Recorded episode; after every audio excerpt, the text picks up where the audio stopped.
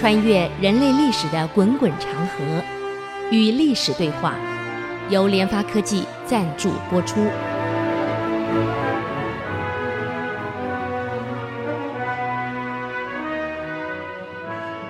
这里是 IC 之音竹科广播 FM 九七点五，您所收听的节目是《与历史对话》，我是刘灿良。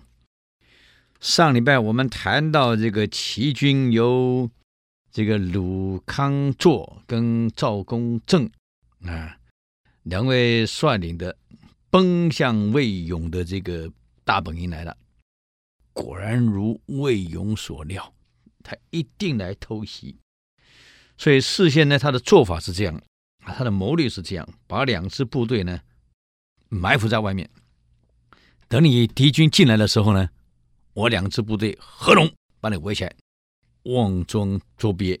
那我知道，我这一捉鳖呀，你一定会逃，一定会回到河边去，马上要回到对岸去。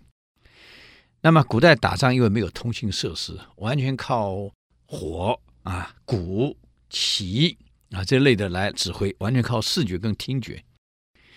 那么晚上呢，旗你看不到了。对岸打鼓声音很广，你也不晓得往哪里走。他一定有埋伏好，一定有暗号。就是我退的时候，对岸的点火，我就知道往哪个线退回去了，啊，就不会乱。而且船停在哪里？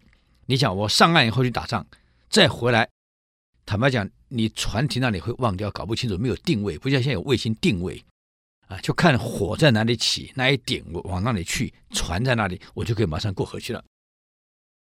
就魏勇呢，就已经派人先求到对岸去了，等到这个战争一爆发，他一偷袭营寨，然后呢，这个魏勇的部队就围拢起来打这个齐军。这个齐军啊，一看完了，人家有准备铺了个这个空寨，而且现在被围了，怎么办？所以马上仓皇之间撤，要回去。没有那么容易，已经被围起来了。先混战了一场，损伤惨重了，齐军很惨了！啊退到河边，准备要上船，完了找不到了。本来命令点火的地方，现在到处是火。魏勇早准备了，到处的火，哪一个火才是我的路线呢？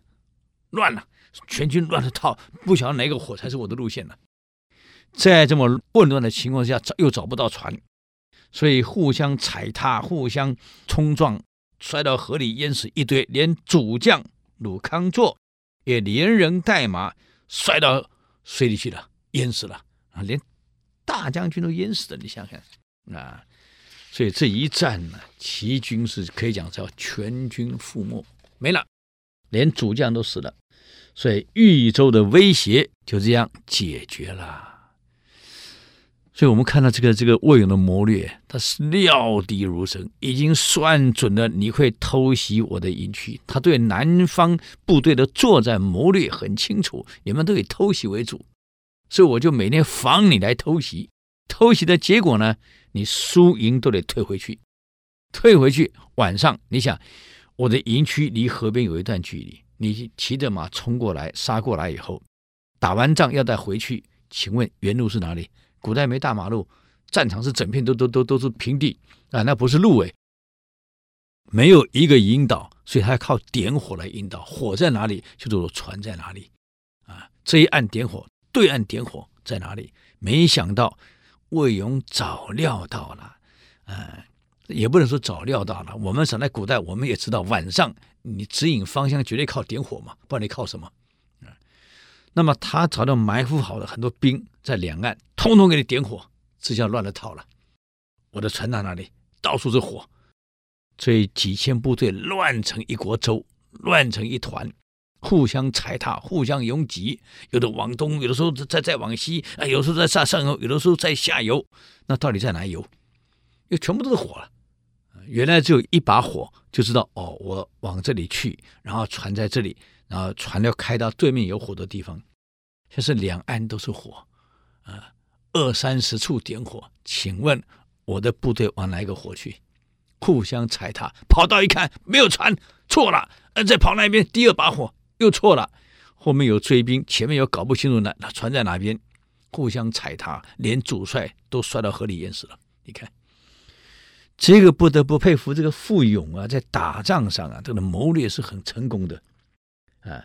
大胜以后啊，回到豫州，马上又接到另外一位骑将裴叔业进攻这个这个楚王胥城啊，楚王胥这个胥城的这个地方。哎呀，接到消息以后呢，他只带了一个心腹，因为你再点兵去来不及的，这个地方还要防守的，所以把兵留在原地防守齐军再度来，自己一个人带了一个心腹，直接奔到楚王旭去了啊。那么到了楚王胥以后呢，傅勇把整个城看了一下，啊，下令把外面的这个壕堑呢填满。为什么填满？很多人搞不清楚啊！这填满啊，在夜色的掩护下，他选出了勇士一千人出城，埋伏在城外的林子里面，躲在里面不能出声。等天色才刚刚亮，城外不远的地方，尘土飞扬，什么意思？敌军大批人马已经到了。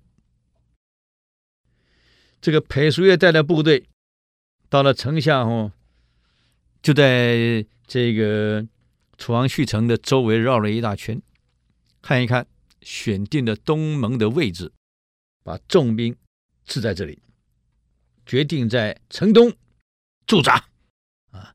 所以所有部队把武器放下来了，盔甲放下来了，就在那里呢扎营啊！这个。魏勇啊，在城楼上往下看，很清楚啊，看到这个骑兵把这个盔甲都卸下来了，武器都放好了，也下马了，开始在扎寨了啊，在建寨，在盖这个帐篷。那你想想看，你身上没有穿盔甲，没有带武器啊，在那边弄帐篷的时候，他的信号一发。原来设下的一千伏兵，骑着战马一下冲过来了，砍杀了。那你想想看，从后军突然砍杀过来，大家没有穿盔甲，没有拿武器，你不是等死吗？这一冲，这一杀，后军大乱啊！这个裴叔业在前方一看，后方乱了，出事了，赶快叫部队盔甲穿起来。赶快穿盔甲，赶快弄啊！骑着马往后冲，再往后冲回去救后军。当裴叔业带着部队往后冲的时候，魏勇在楼上一看啊，冲了二三里了，再率他早就准备好的部队在城里，城门打开啊，才明白为什么把沟堑填起来，因为他的兵器出去。啊，骑兵、步兵冲出去方便了，啊，不需要再搭桥了，马上冲出去了，追杀这个这个裴叔业。裴叔业变成说前军有伏兵打他，后面追兵杀他，头尾不能兼顾，那就麻烦了。嗯，在这么混战中，齐军没有办法指挥了，因为太乱了。这样一来，整个齐军被打得乱七八糟，重创，只好退回去了，啊，引军而去。那么楚王胥城里面的这个魏军看到这一幕，马上纷纷请求一起出击。傅勇呢，看了一下齐军退的情况，马上做出敏锐判断：不，我方的军力呢很薄弱，我们总共不满三千人。齐军在城下虽然失利了，但精锐还在，后方还有精锐在，我们暂时不能追击。说完了，马上下令啊，打扫战场。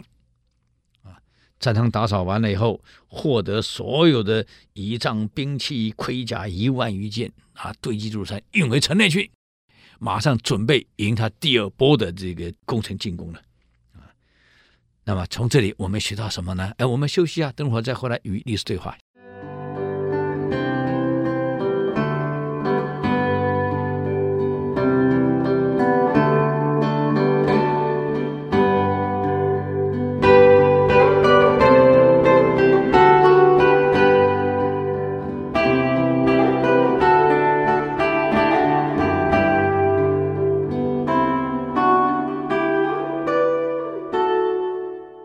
欢迎回来与历史对话，我是刘灿良。那么刚刚我们谈到这个齐军大败，魏军大胜啊，傅勇呢并没有让他们去追，因为担心他主力在后面，真正来的还不是真正主力。那么下来得赢主力了。先扫战场，把所有的这个对方留下的兵器、武器、弓箭，所有一切战马能盔甲能运的，通通运走一万多件，通通带回去了。接着下令把原来填好的沟渠再挖开来，因为下一波再来的话，你想重复这种办法，人家会防了，呃，就挖开了，准备等你攻城。那么这次我翻了一下他们古代攻城的时候呢，坦白讲，成功的并不多，啊，很困难，所以死伤惨重，因为守城的东西太好了。他们各位有没有发现到，古代用那个云梯啊，跨着这个城，那个部队登城上去的时候呢，为什么对方的守城人并不会把那个云梯给推掉？你直接把云梯推掉，让部队摔下去不就好了吗？为什么不推？因为下面的弓箭手都瞄准好，谁去推就射谁。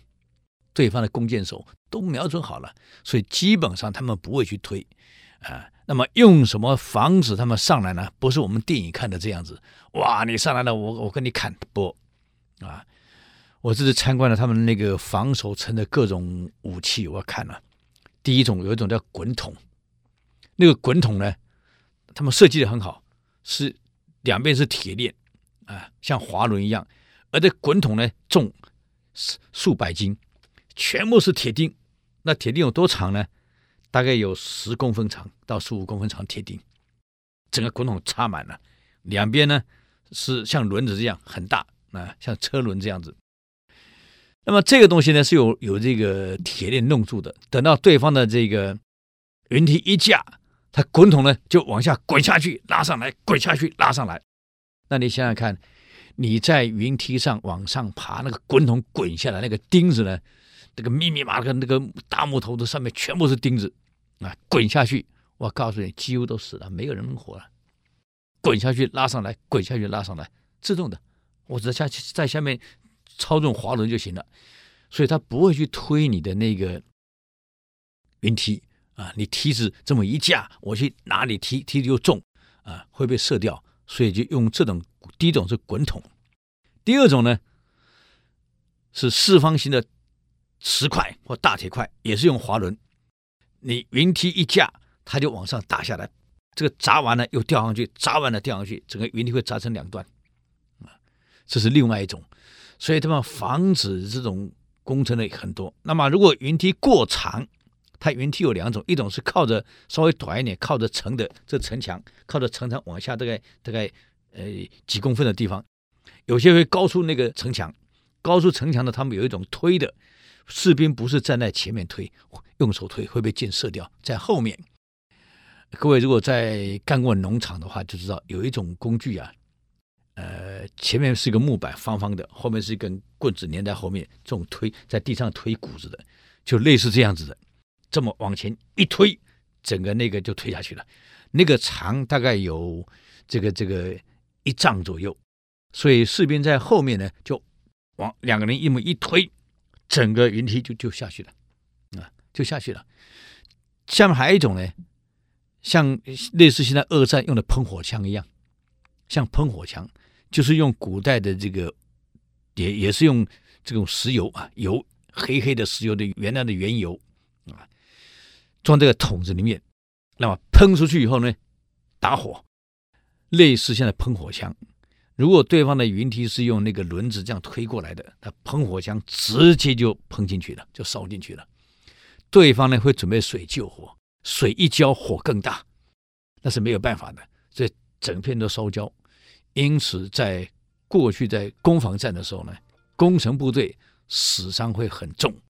为什么？就是因为防守的。方法太多，城太多，啊，还有油往下浇，草点了火以后往下丢，城下一片大火，嗯，因此呢，傅勇呢就把这些准备好等你攻城了，难怪齐军后来全部失败的撤了回去。这是说明一个将帅不容易啊啊！一个将帅真不容易啊！打仗的时候要考虑到非常多的因素。当然，打仗也有运气好，也有运气不好了。你看汉朝，我们都知道，呃，若是龙城飞将在，不教胡马度阴山。其实龙城一战，把匈奴王打垮，虏获这个这个匈奴兵，虏获匈奴王的不是李广，是卫青。所以后人用用用讲李广是是是不对的，其实是卫青打的。为什么汉朝的时候卫青霍去病这么有名？在历朝六十四名将里面是摆了霍去病、卫青，没有摆李广啊。李广坦白讲啊，不是他不能打。他在汉文帝的时候就很有名了，他历经三朝，元老老将，经历过汉文帝、汉景帝到汉武帝。只是呢，武帝那时候呢，有七次的北伐打匈奴，啊，从公元前这个这个一百一应该一二九年左右啊，一直到一一七年，对，一二九到一一七，十二年的北伐当中，有七次北伐。这七次北伐呢，除了第一次他在雁门守雁门的时候没有出问题，李广二三四五啊六二三四五六五次，到第七次他没有了。这中间的五次北伐，第一次在雁门没有出问题，二三四五六他随大军北伐，为什么没有攻击？你知道吗？你去翻历史，因为他迷路了。你说打仗迷路迷一次就算了，怎么可能我六次北伐你迷路迷了五次？可以，你听懂我意思吗？那为那为什么卫青霍去病不会迷路，而专门你李广在迷路呢？都仗打完了，那班师回朝，在路中才碰到李广的部队，所以等于说中间的五次北伐，李广的部队没有实际跟匈奴交过兵，因为他迷路了。啊就因为这样，啊，建议卫青杀李广，卫青没有这样做，不可以，他是老将。后来，这个这个这个在军事庭审判的时候，李广自杀了。李广是自杀死的，各位，他自己也觉得很丢脸。一个老将啊，六次出征，五次迷路，哪有这种事情呢？都打完回师才路上碰到你啊，你在这里呀？啊，对，我迷路了。那你是故意的还是真迷路呢？啊？所以问题就来了，所以李广是运气不好，每次伐匈奴他就迷路，啊，除了第一次以外，在雁门以外，后面的五次迷了。那我估计他也不是故意迷路，因为坦白讲，古代也没有罗盘，又没有卫星定位，沙漠茫茫，你去哪里找？可问题是卫青霍去病为什么不会迷？霍去病是这样子，沙漠茫茫没关系，我的定位好，一直线我往往哪里冲？李广可能在迷路以后呢，开始找人了。哎呀，糟了，跟部队脱节了，找不到对方部队了，又没有通信设施，又没有卫星导航，你哪里去找？就漫无目标在那找人，连续五次都这样。所以李广是运气不好，就他儿子叫李敢啊，误会了卫青，去打卫青，揍卫青。你说什么大将军啊？你故意陷害我父亲。卫青只回答他一句话：“我了解你为人子的心情，那你打我好了。你看，你敢打卫青，把卫青打成重伤，卫青没有还手，所以历史上的为你评价那么高，了不起，这个人胸襟真广大。我知道你的感受，那你打我好了。你想，卫青当时是大将军，汉朝这个职位，权力大于宰相，等于皇帝一人之下，万万人之上。”你去打一个大将军，拳打脚踢，卫青没有还手，而且打完后，卫青也没说，也没有人知道你敢打他。大家问他为什么，他说我摔伤了，就这样。哎，结果怎么样的呢？发生什么事？我们休息一下，等会再回来与历史对话。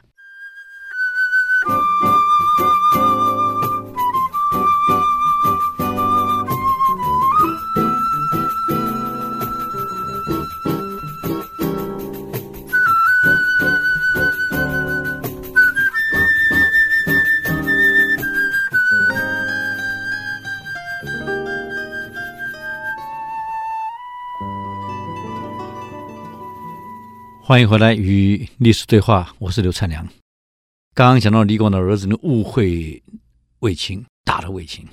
卫青这个人真的是很好，历史上对他评价很高。这个人胸襟很宽大，对人非常的客气。你看皇上所有给卫青的赏赐的金银财宝，卫青全部给了部属，自己从来不留。这样的将领非常难得，而他的外甥。霍去病跟他一样，全部给人，连这次被打都没讲，就隐瞒。人问他怎么搞的，大将军怎么重伤伤成这样子啊？我摔了，我摔了，只讲我摔了。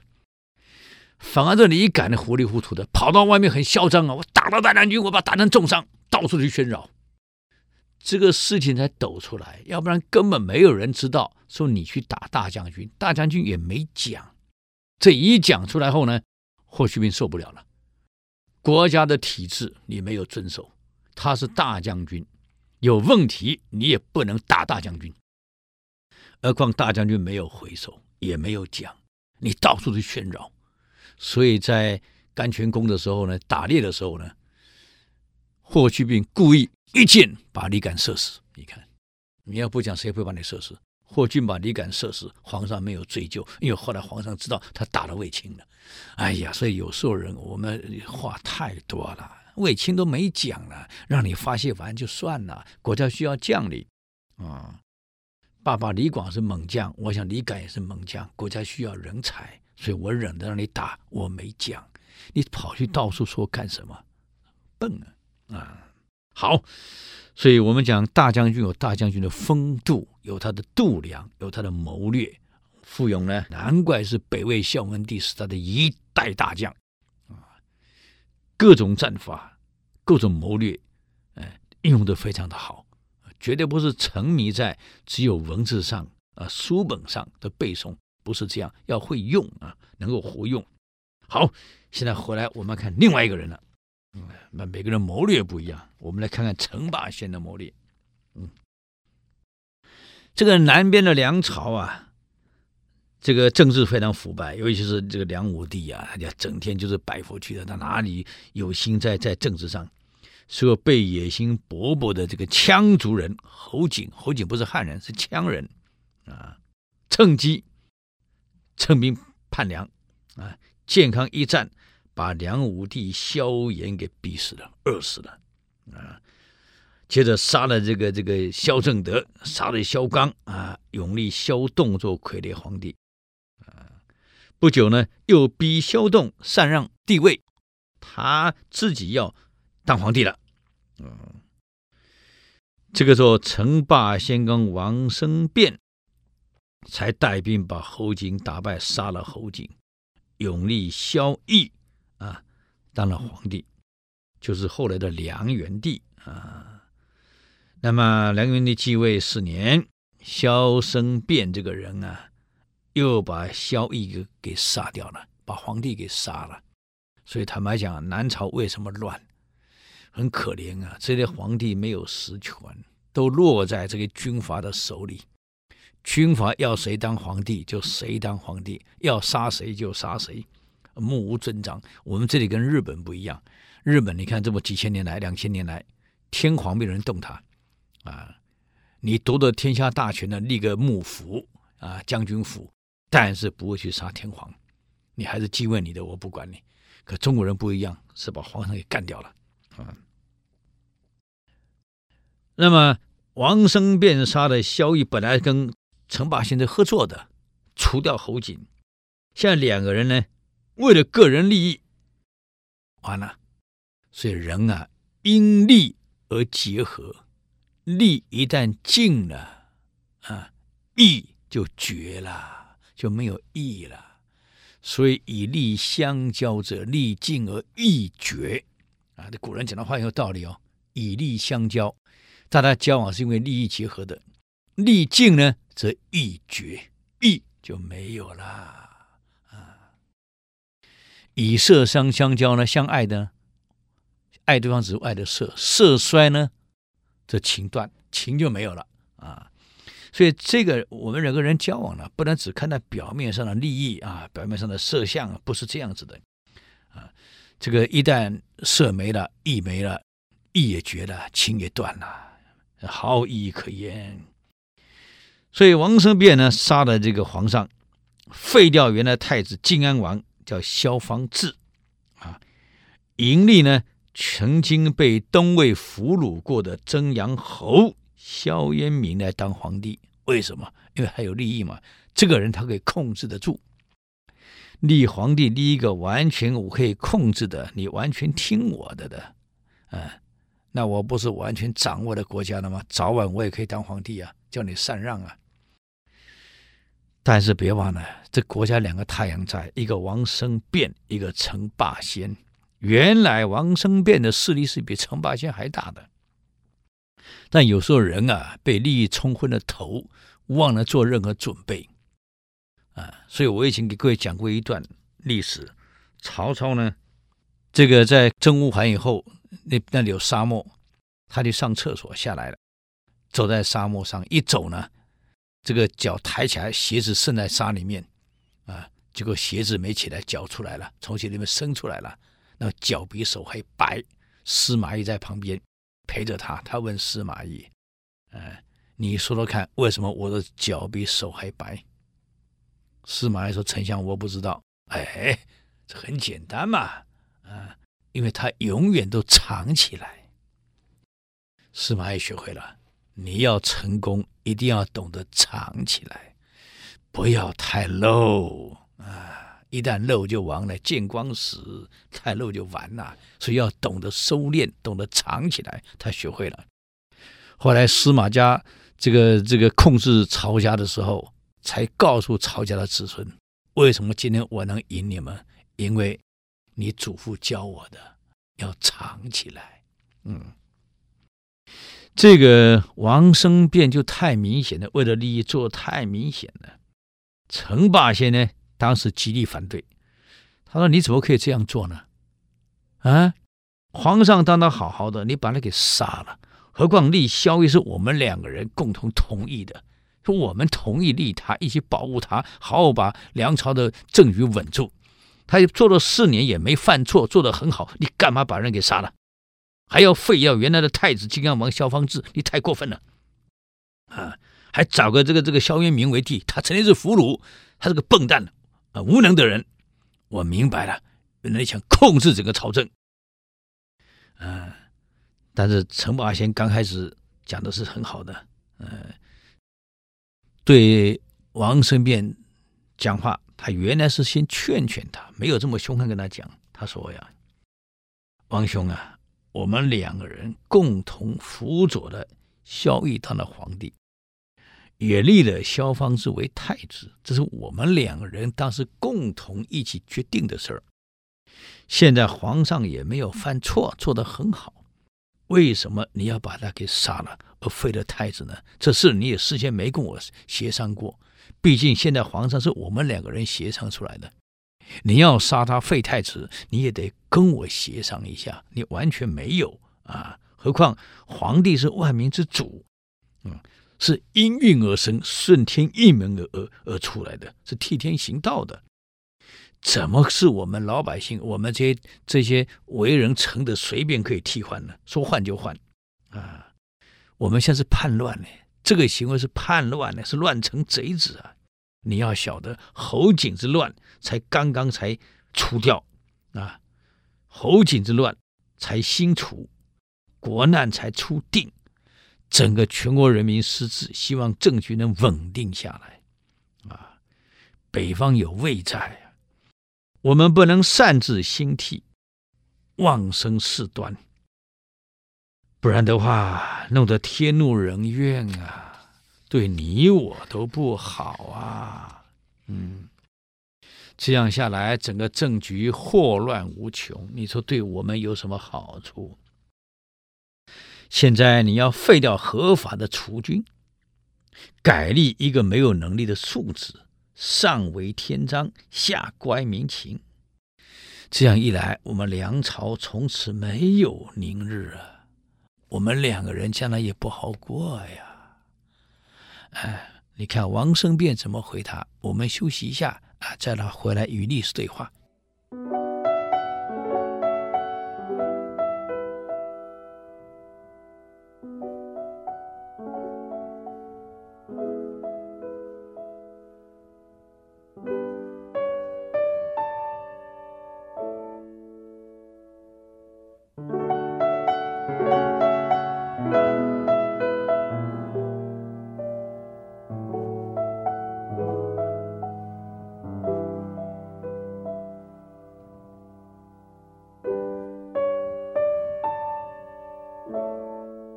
欢迎回来与历史对话，我是刘灿良。这个王生便振振有词反驳他，他说了：“哎，霸先兄啊，我同意啊，这个萧绎是我们一起决议让他当皇帝的，太子也是我们共同同意立的。嗯，但是你要清楚啊，国家处在动乱的时期，应该立一个。”年长有德的君主，嗯，有能力、有才干，能够拨乱反正的，能够稳定政局的，这样才能够负担起日理万机的重任。晋安王才十三岁，不懂得治国安民的道理。啊，小学都还没毕业呢，他怎么能够挽狂澜于既倒呢？使梁朝转危为安呢？啊，你说说看，是不是这样子呢？现在我们改立，啊，这个这个萧渊明，啊，年纪大一点嘛，稳重一点嘛。陈霸先说：“你这简直在胡扯！如果你不杀皇上萧绎，难道他只有十三岁吗？你讲的十三岁晋安王是太子啊。”这太子当的好好的，皇上好好的，你现在扯太子干什么？我现在责问你，为什么杀了皇上？啊，废了太子。何况储君萧方智太子是武帝之孙，元帝之子，是皇帝的法定继承人。请问他究竟犯了什么罪？你要把他罢黜掉啊？你说？那么，萧绎皇上好好的，他犯什么罪？你把他给杀了？假如立主不按照规定、不按照程序、不按照法治，一个权霸之人可以随便兴废的话，跟东汉末年有什么两样？啊，跟西汉末年有什么两样？嗯，如果你坚持这样，有你一个人想废立就废立。你跟董卓有什么两样？你不就是司马昭之心吗？人人皆知嘛。你就为了篡位，对不对？啊，这个王生便听到这里啊，知道自己的隐私目的被揭穿了，顿时大怒啊。我告诉你，晋安王年幼无知，立他为君，是不是你陈霸先想当摄政王啊？啊，像曹操一样挟天子以令诸侯啊？达到你篡梁的目的，啊，是你要篡梁还是我篡？根本你想篡，才让十三岁人当太子。陈霸兄，十三当太子，他太子他不是皇帝，皇帝是萧绎啊，你杀了他呀！两个人吵起来了，顿时两个人剑都拔出来了，啊，一副要厮杀的样子。大臣徐度一看，哎呀，赶快过来调停了。好了，好了，好了。梁朝现在是多事之秋啊，朝廷现在是多事之秋啊，两位都是国家的重臣，应该和衷共济，共赴国难，凡事要好好协商，怎么可以这个这个这个刀戈相见呢？而且是朝上的，这是朝廷呢，嗯，要立长，要立幼，要立帝，要立庶，虽然有天定。但还是需要从长计议，何况两虎相争，必有一失啊！不但不利于己，你们置国家社稷于何地啊？啊！你们是重臣啊，怎么这样争呢？陈霸先心里一想：小子啊，王生变。我与其在这里跟你斗勇，我不如跟你斗智。啊，我何必跟你王生辩在这里逞一时之勇呢？算了，我不如忍气吞声。你要怎么搞，你去搞。我把你的恶行恶事全部记录下来，到时候我讨伐你，我师出就有名。啊，到时候我兴师问罪，看人民站在哪一边。我就让你去干坏事儿吧，啊，反正耶稣讲过，要灭亡一个人，一定使他心疯狂。我就让你先去疯狂吧，反正我陈霸先在，谅你也翻不了天。想到这里，嗯，这个陈霸先拉着徐度的手，徐兄，你讲的对，啊，我们是朝中重臣，不应该这样子，我们很失态，我很歉疚，我们真的很失态，不应该这样子啊，哪有大唐之下，朝堂之中拔剑相向的，哪有这样的重臣啊？你这一讲，我们觉得很惭愧，很不好意思。嗯，好吧，那既然这样，那我就退了啊。这个王兄要怎么做，随他去做。就这样，陈霸先很聪明啊，一看不对呀，我不跟你争啊，我不跟你力斗，我先退，我到幕后去准备我的事儿。就这样，嗯，我也不跟你争了，走了。就这样，成圣四年五月，王生辩也不管大臣们什么意见，要管你陈霸先反不反对，马上废掉了晋安王萧方智，废掉了太子，迎征阳侯萧渊明为帝，后来称为梁敏帝，啊，改元叫天成。王生变这个做法呀，其实什么？陈霸先都气得头发昏了。啊，你根本明摆的嘛，你将来就是叫他禅让把皇帝位给你嘛，看得很清楚了。但是陈霸先想一想，我不跟你争，啊，明的你去搞，暗的我来，就决定要除掉王生变，啊，推翻萧渊明，拨乱反正。陈霸先从此呢，只是偶尔来上上朝，但所有时间在干什么？啊积极的、秘密的招募义勇，组织军队，啊，制定行动计划，把整个行动纲领、计划弄得清清楚楚。你要推翻人家，你得有部队、有兵啊。现在朝权长在这个这个王生变手里，部队在他手里呀、你陈霸先人没那么多，部队也没那么多，怎么办？啊，还好我的老巢不在你那里。啊王生变在朝中，所以老巢是在建康。我嘛在徐州，退到徐州去，就在徐州开始招募义勇，啊，训练部队，组织军队，把整个行动计划定得清清楚楚。还有打仗需要盔甲，需要战袍，开始制定盔甲，制定战袍啊，还有囤积各种金银财宝。为什么？囤积钱财。因为打仗需要钱的，第二犒赏三军需要钱的，不能不赶快做准备了啊！他就等到我准备好了，趁王生变没有准备的时候，我出奇制胜啊，袭击王生变的老巢，建康就是南京啊！你看当时梁的首都在南京。他既然掌握了皇帝，当然每天陪皇帝上朝，啊，发号施令。这年九月呢，常霸先准备好一切了，部队也上万了，啊，军需也够了，钱财也足了，嗯，就把许度给招来，嗯，跟许度还要跟所有的人这样说：王生变啊，虐杀了先帝。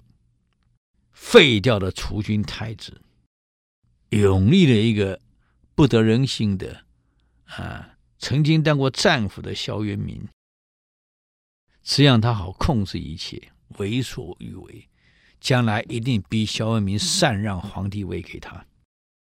他已经犯下的滔天罪行。我呢，为了国家，为了朝廷，我决定兴师讨伐。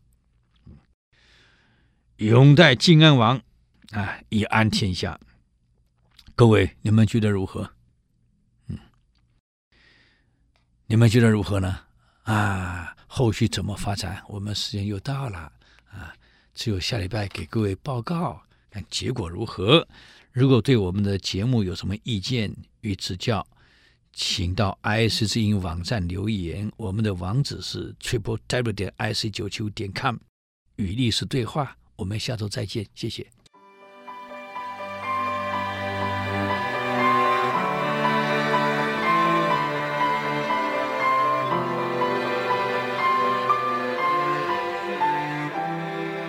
以上节目由联发科技赞助播出。联发科技邀请您同游历史长河，发现感动，积累智慧，扩大格局，开创美好幸福人生。